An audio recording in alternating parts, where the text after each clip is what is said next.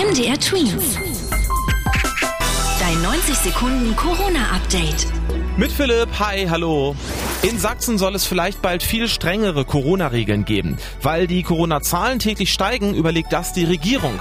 Man darf dann zum Beispiel nur noch als Geimpfter oder Genesener ins Restaurant oder zu einem großen Fußballspiel ins Stadion.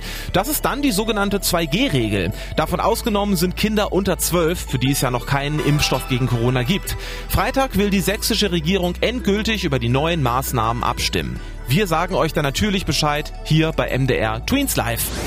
In China sollen sich wegen Corona die Menschen Lebensmittelvorräte anlegen, heißt es aktuell von der Regierung dort. Zwar ist man in China schon echt streng, riegelt zum Beispiel bei vielen Corona-Infektionen ganze Städte ab und hat generell strengere Regeln als bei uns in Europa.